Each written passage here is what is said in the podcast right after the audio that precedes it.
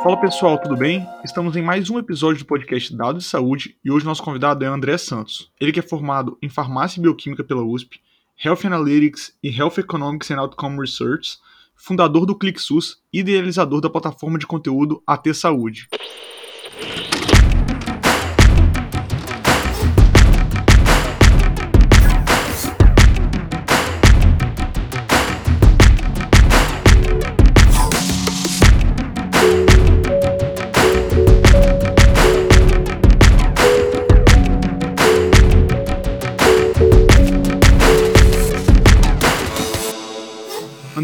Prazer ter você aqui conosco e eu gostaria de saber como foi seu caminho até fundar o ClickSUS.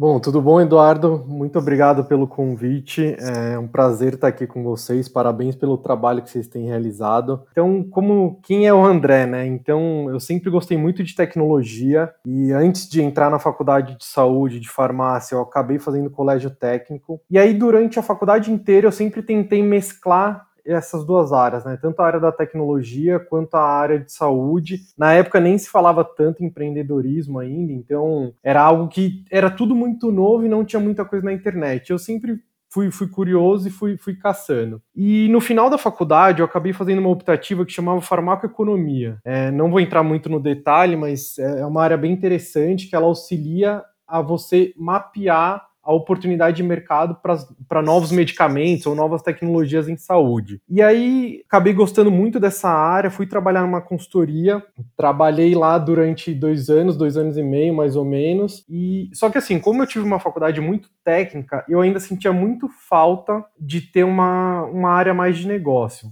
Ah, um ponto importante que eu acabei não comentando.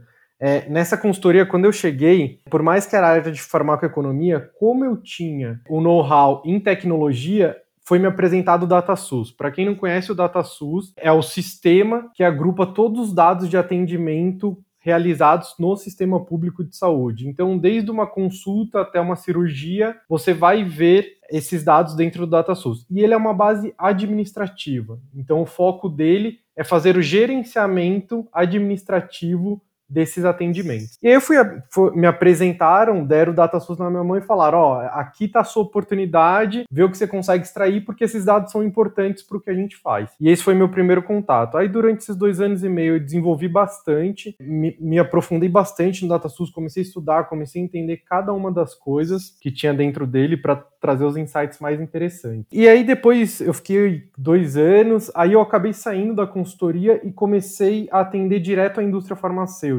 Ah, um ponto importante também.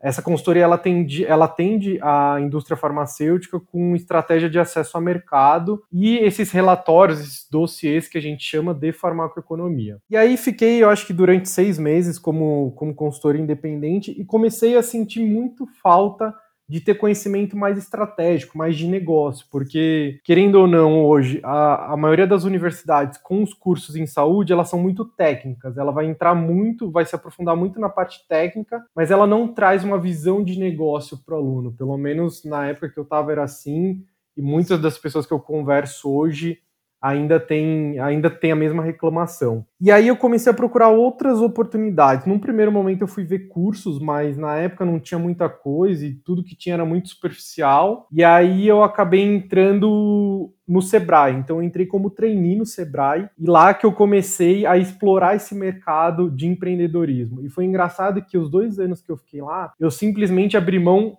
de tudo da, da saúde. Então eu não olhava mais saúde, eu comecei a ver tudo para os pequenos negócios. Eu também eu não sei quem conhece o Sebrae, mas o Sebrae ele é uma empresa que ele atende, gera cursos, gera conhecimento para os pequenos negócios. Então é para movimentar e para na verdade estimular os pequenos negócios no Brasil inteiro. E aí lá eu aprendi sobre marketing, sobre finanças, sobre estratégia, e por aí vai. Então eu tentei me aprofundar, fiz bastante relacionamento e depois de dois anos eu comecei a sentir falta da área da saúde. No, no período, no final do, do período que eu estava no Sebrae, eu comecei a construir uma plataforma que nada mais era que o que eu fazia como consultor, na época que eu trabalhava na consultoria, só que de uma forma automatizada. Então eu criei todo um pipeline de dados em cima do DataSUS e fazer esse pipeline ser transformado num dashboard que qualquer pessoa poderia consumir. E como eu vinha muito dessa parte de consultoria para as áreas de acesso ao mercado, eu acabei fazendo uma plataforma de inteligência comercial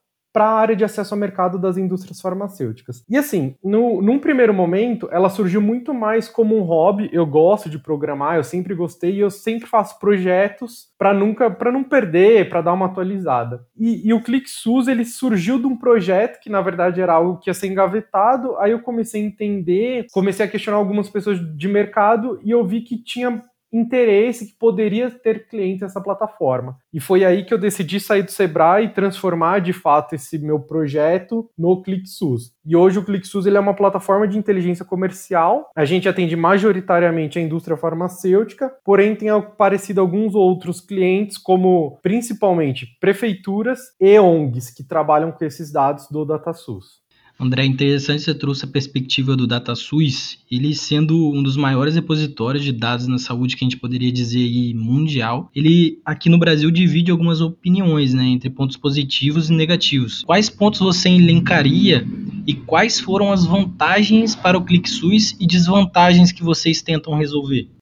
Bom, legal. Então, assim, o, o DataSUS, realmente, o mercado é totalmente dividido quanto a isso, mas quando a gente para para olhar, ele é uma das bases que tem a maior cobertura considerando um país. Então, hoje, o DataSUS, ele representa os atendimentos de cerca de 75% da população, que são atendidas pelo SUS. Então, assim, você tem muito dado ali dentro. Qual que é a vantagem? Primeiro, você cobre Brasil de ponta a ponta, é difícil você achar um dataset, considerando o tamanho do Brasil, que cubra 100% do Brasil. Então, tem algumas empresas que têm datasets privados, mas aí você vai olhar, ou é, é muito Sudeste, ou é muito Sul. Geralmente são muito nichados. O DataSUS não, ele cobre o Brasil inteiro. A granularidade dele é incrível, então você consegue descer, considerando Brasil, você consegue descer a nível de estado, a nível de cidade, inclusive a nível de instituição. Então, assim, você consegue saber o que está acontecendo dentro de uma instituição. Outro ponto que para mim é uma das maiores vantagens, o DataSUS, é, a maioria dos procedimentos, ele obriga o preenchimento do CID algo que a gente não vê na saúde suplementar no Brasil. Então, assim, a gente consegue fazer, é, traçar algumas cortes dentro do DataSUS para estudar doenças específicas. E isso traz muita riqueza de dados. E assim, o que acabou, na verdade, sendo uma vantagem é essa. Então, o ClickSUS ele consegue ter âmbito nacional sem eu ter que ter nenhum esforço de coleta de dados, nenhum esforço de criar um repositório para deixar isso disponível. Então, na verdade, eu consumo direto do DataSUS e trago isso para dentro da plataforma. E, e assim, um, um outro outro ponto que foi interessante, que na verdade, qual, qual, que hoje é o diferencial, né? Porque assim, todo mundo pode ter, tem o DataSUS disponível. Mas qual que é o, o grande diferencial do ClickSUS? Como a gente estudou bastante, como eu acabei estudando bastante o DataSUS,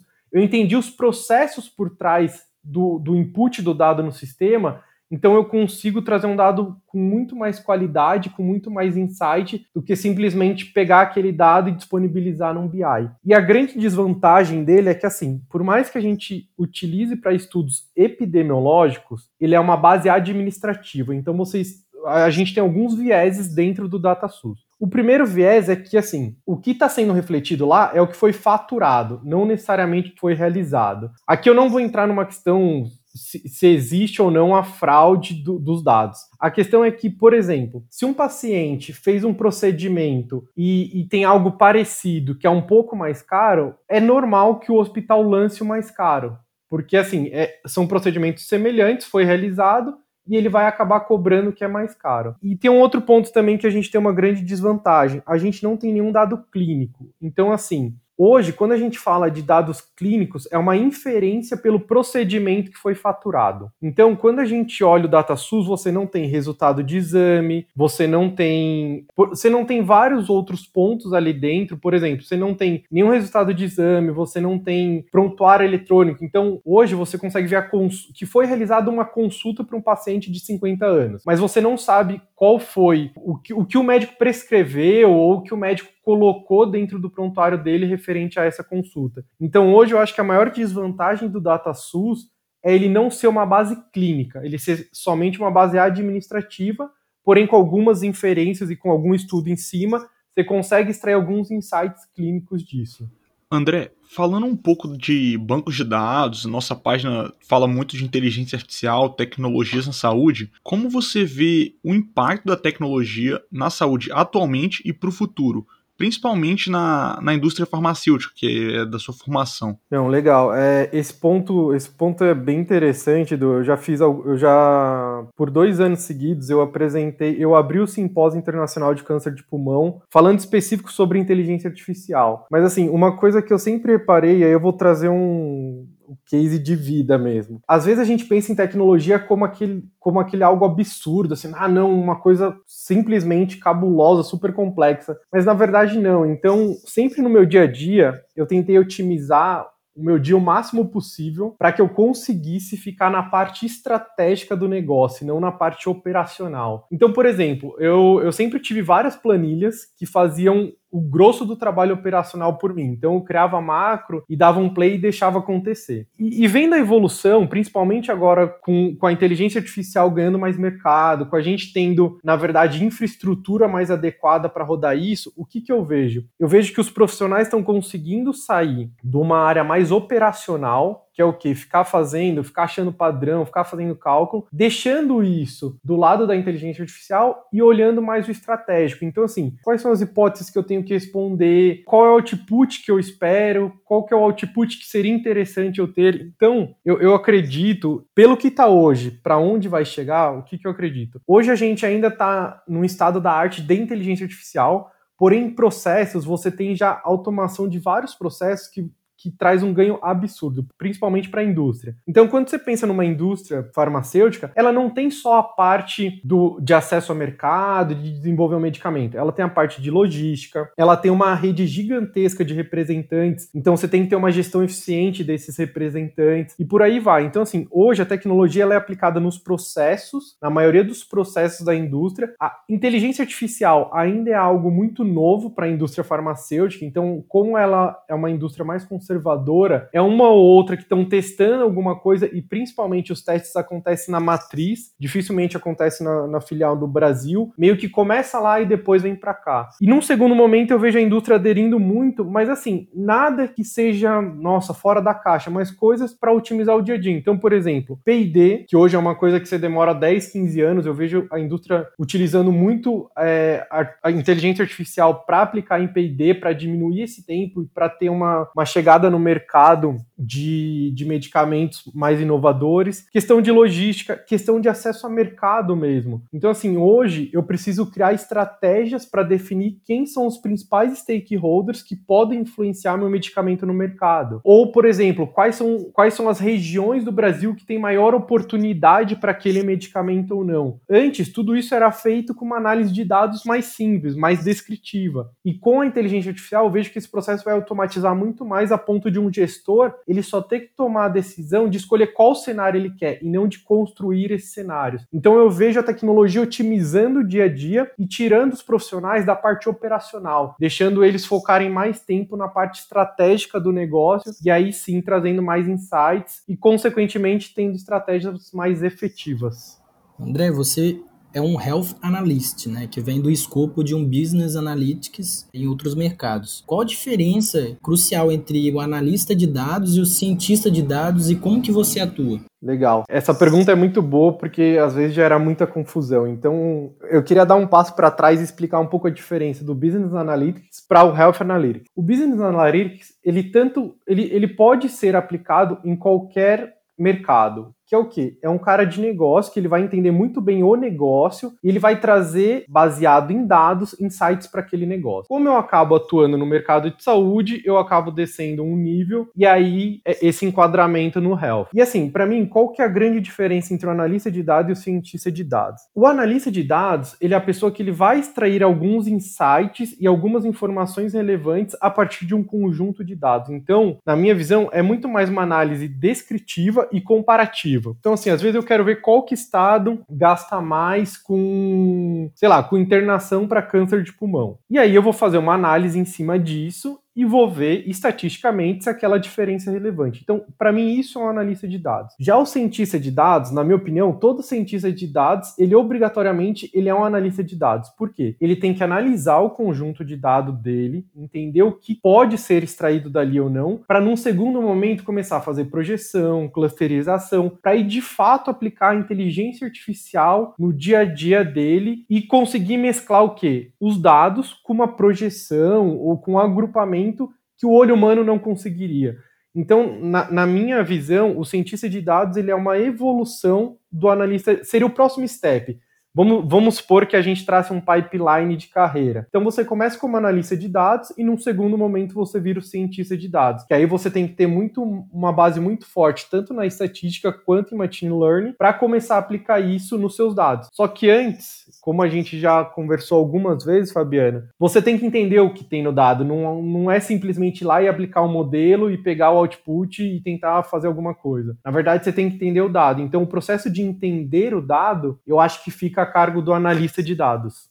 André, eu queria saber de você, sendo um Health Analytics, como que você vê o diferencial no mercado dos profissionais de saúde ou pessoas com graduação na área da saúde que busquem conhecimento, formação em análise de dados ou na ciência de dados? Não, legal. É, essa pergunta, Edu, é, algumas pessoas vêm me procurar e assim, eu vejo muito profissional de saúde querendo aprender a criar os modelos. E na minha visão, esse é o pior erro, porque modelo, qualquer framework faz. Hoje a gente tem Python, tem por aí vai. Então, na minha visão, qual que é o maior diferencial? E aí, seja para um profissional de saúde que queira vir mais para a área de dados, ou o contrário também, tá? Um cientista de dados que queira vir para a área da saúde. Então, ele tem que entender muito bem do negócio, porque no final do dia, o que, que um, um analista de, de dados ou um cientista de dados ele vai fazer? Ele vai pegar a parte estratégica e vai responder algumas hipóteses do negócio. Então, o maior diferencial que um profissional pode ter nessa área, e aí não só na área da saúde, tá? Eu já, eu, eu já fiz um benchmark com outros mercados, inclusive isso se mantém nesses outros mercados, que é o quê? Os profissionais que têm um diferencial e que crescem mais rápido na carreira não são os que sabem fazer os melhores modelos, não são os que sabem ajustar melhor as features, não, não é isso. Na verdade, os profissionais que acabam subindo mais rápido na carreira são os profissionais que entendem muito bem do negócio deles e eles sabem fazer as perguntas certas. Esse é o grande diferencial. Então é você se aprofundar muito no negócio que você está trabalhando trabalhando para você conseguir fazer as perguntas certas. Porque senão, simplesmente qualquer pessoa vai lá, aprende Python, pega um modelo, pega uma biblioteca, aplica e fala assim: não, eu estou fazendo inteligência artificial em saúde. E de fato isso não é o diferencial, porque isso é muito simples. Qual que é o diferencial? Tá bom, mas o que, que eu tenho que perguntar? Qual que vai ter que ser meu input para essa pergunta? Qual que vai ser meu output? E para tudo isso você tem que entender a parte estratégica do negócio. Então, na minha visão, qualquer profissional que trabalhe com dados, seja analista analista de dados, seja cientista de dados, ele tem que entender muito bem qual que é o core do negócio que ele está trabalhando. Para quê? Para definir as melhores perguntas e para trazer os insights mais relevantes para aquele negócio. Nessa mesma linha, André, quais os principais desafios que você tem, que você vê no dia a dia de se aplicar analytics na saúde, seja a estruturação dos dados ou entregar uma análise que consiga alcançar até a ponta, né, até o paciente? É, muito boa essa pergunta também, Fabiana. Assim, hoje, um, um, dos maiores desafios que eu vejo é que, assim, a maioria dos dados que a gente tem de saúde, infelizmente, são dados administrativos. Tanto data SUS quanto dados da saúde suplementar. Por quê? Porque quando você olha a saúde suplementar, sempre ele foi muito bem regulado para ter os reembolsos adequados.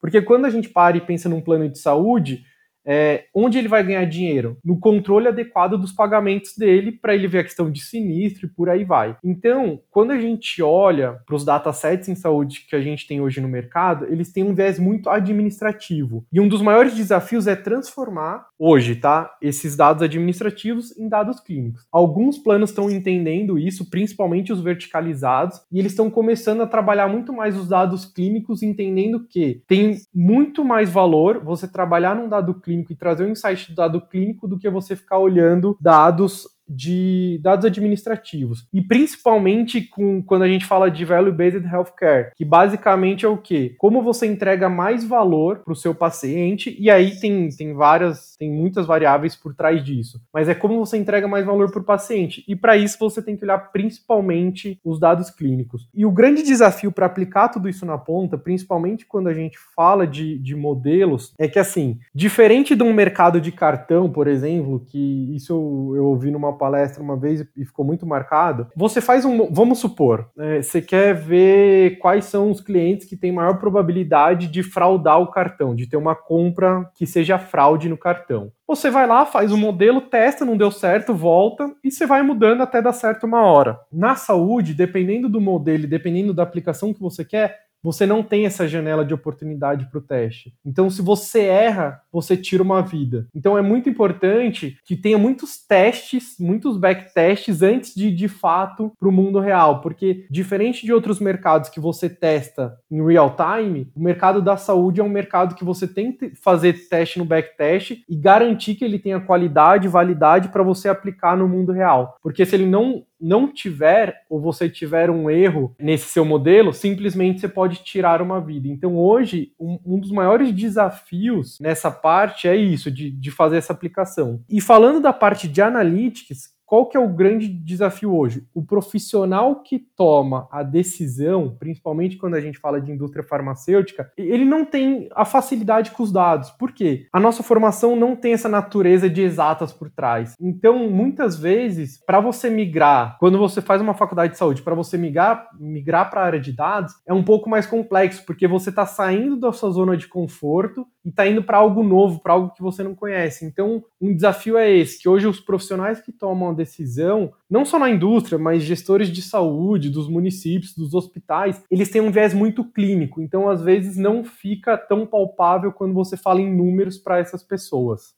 André, nesse sentido que você falou de aplicar as tecnologias de inteligência artificial, a ciência de dados na prática da saúde, queria saber qual que é a importância do desenvolvimento de um network nessa área. Participar de hackathons, datatons, eventos, isso contribui de alguma forma para que você ganhe a confiança do profissional de saúde que, que vai utilizar a ferramenta desenvolvida? Essa pergunta é bem engraçada, Eduardo, porque assim, é, na maioria das minhas apresentações eu sempre coloco uma frase no final que é sejam curiosos. Por que isso? Eu vejo muitas pessoas se limitando à, à área de formação delas. Então eu vejo muito profissional de saúde que só quer ser profissional de saúde, não buscando outras áreas, não tendo curiosidade em outras coisas. E assim, eu acho de extrema importância o network para várias coisas. Primeiro ponto, para você ter oportunidades. Então assim, network abre muita porta e não necessariamente necessariamente diretamente. Então, por exemplo, às vezes você conhece alguém que te apresenta para alguém e isso vai abrindo várias portas. O segundo momento é conhecimento, porque vamos lá, nós nós três aqui somos da área da saúde. Então a gente tem, a gente é muito curioso e a gente acaba indo atrás de outras coisas, mas assim, para eu aprender Python, não adianta eu querer fazer uma faculdade para aprender isso. Para eu aprender negócio, não adianta eu fazer uma faculdade de administração para aprender negócio. Então, o que que eu faço? Eu, eu tento me conectar com pessoas que têm esse conhecimento, principalmente conhecimento prático prático, então conhecimento tácito de aplicar alguma coisa na vida real, e eu começo a entender com ele, inclusive complementar o meu conhecimento com o que ele conhece. Então, o network eu acho que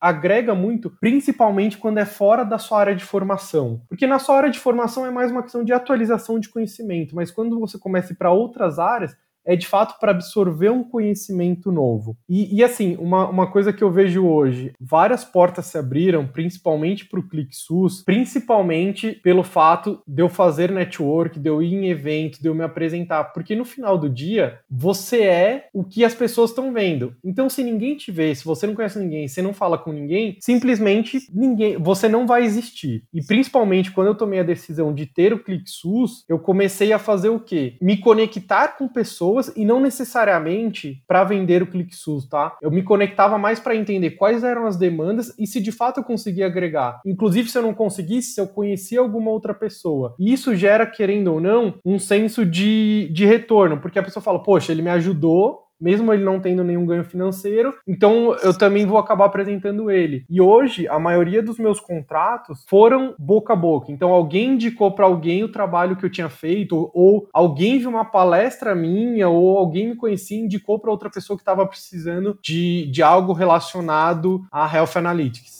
Você falou um pouco aí sobre principalmente as portas que abriram para o ClickSUS, certo? E a gente negável, a gente não pode deixar de falar como o impacto que a pandemia teve, principalmente na tecnologia e em diversas startups. Como que isso foi para você e para ClickSUS? Qual foi o caminho que você levou? Como que isso impactou você assim pessoalmente e profissionalmente? É, o, o, Covid, ele foi um grande acelerador aí da transformação digital, né? Então, eu acho que uma coisa que, que eu vi e foi muito engraçado, no começo, todo mundo virou especialista em dados quando o Covid apareceu, porque todo mundo queria pegar um dataset, montava um gráfico, não sei o quê. E assim, o, o que, que o Covid ajudou o ClickSUS? Diretamente nada, vou ser bem sincero, porque a gente não fez nenhum. A gente não trabalhou os dados do Covid. Na verdade, eu, eu como pessoa física, eu trabalhei num projeto open source, que na verdade a gente estava ajudando algumas prefeituras, mas o Covid ajudou a separar quem de fato conhece de dados, quem de fato tem propriedade para falar de quem era um aventureiro. Por quê? Quando o Covid veio, ele querendo ou não, ele obrigou as pessoas a olharem para dados, porque era uma coisa muito nova, era uma coisa que ninguém entendia o que estava acontecendo, qual era o impacto no mercado, e simplesmente começou a pipocar tudo que era dashboard. Hoje eu acho que se você jogar dashboard Covid, você vai achar uns 300, 500 dashboards. Mas aí você começa a ver por trás disso, simplesmente tinha gente que não estava tratando dado, que estava pondo de qualquer jeito, principalmente quando a gente fala de DataSUS, que é uma coisa muito crítica. Tinha, assim, eu vi várias inferências dentro da minha rede das pessoas falando coisas que eram um absurdo. Mas para que, que isso foi bom? Porque isso abriu para as pessoas testarem, para as pessoas começarem a ter curiosidade no DataSUS, a ter essa demanda por, pelo DataSUS, e automaticamente você vê, é engraçado, porque você olha a evolução do, da página de Covid do Ministério. Antes era uma coisa super simples, hoje já tem análise, você já consegue ter o SUS analítico, então você consegue ver várias outras informações que antes não tinha. O próprio governo, quando teve esse problema da questão dos leitos, Hoje, existe dentro do, do DataSUS uma, uma base que chama KINES, que é o Cadastro Nacional dos Estabelecimentos em Saúde. Ele sempre foi muito negligenciado, principalmente pelos hospitais privados. Por quê? Ele não, ele não impedia nenhum recebimento, uma, uma característica ou outra ali dentro impedia. Aí, o que, que aconteceu? O Ministério da Saúde implementou uma política que todos os hospitais tinham que estar com os dados atualizados no KINES, senão eles não receberiam as verbas destinadas à Covid. Então esse foi o primeiro ponto. Covid ele estimulou um dado de qualidade. E ele mostrou também, ele mostrou o gap que existe entre o dado que está disponível para gerar insights. E uma coisa que assim foi muito interessante, eu acho que o Covid ele aproximou muitos profissionais de saúde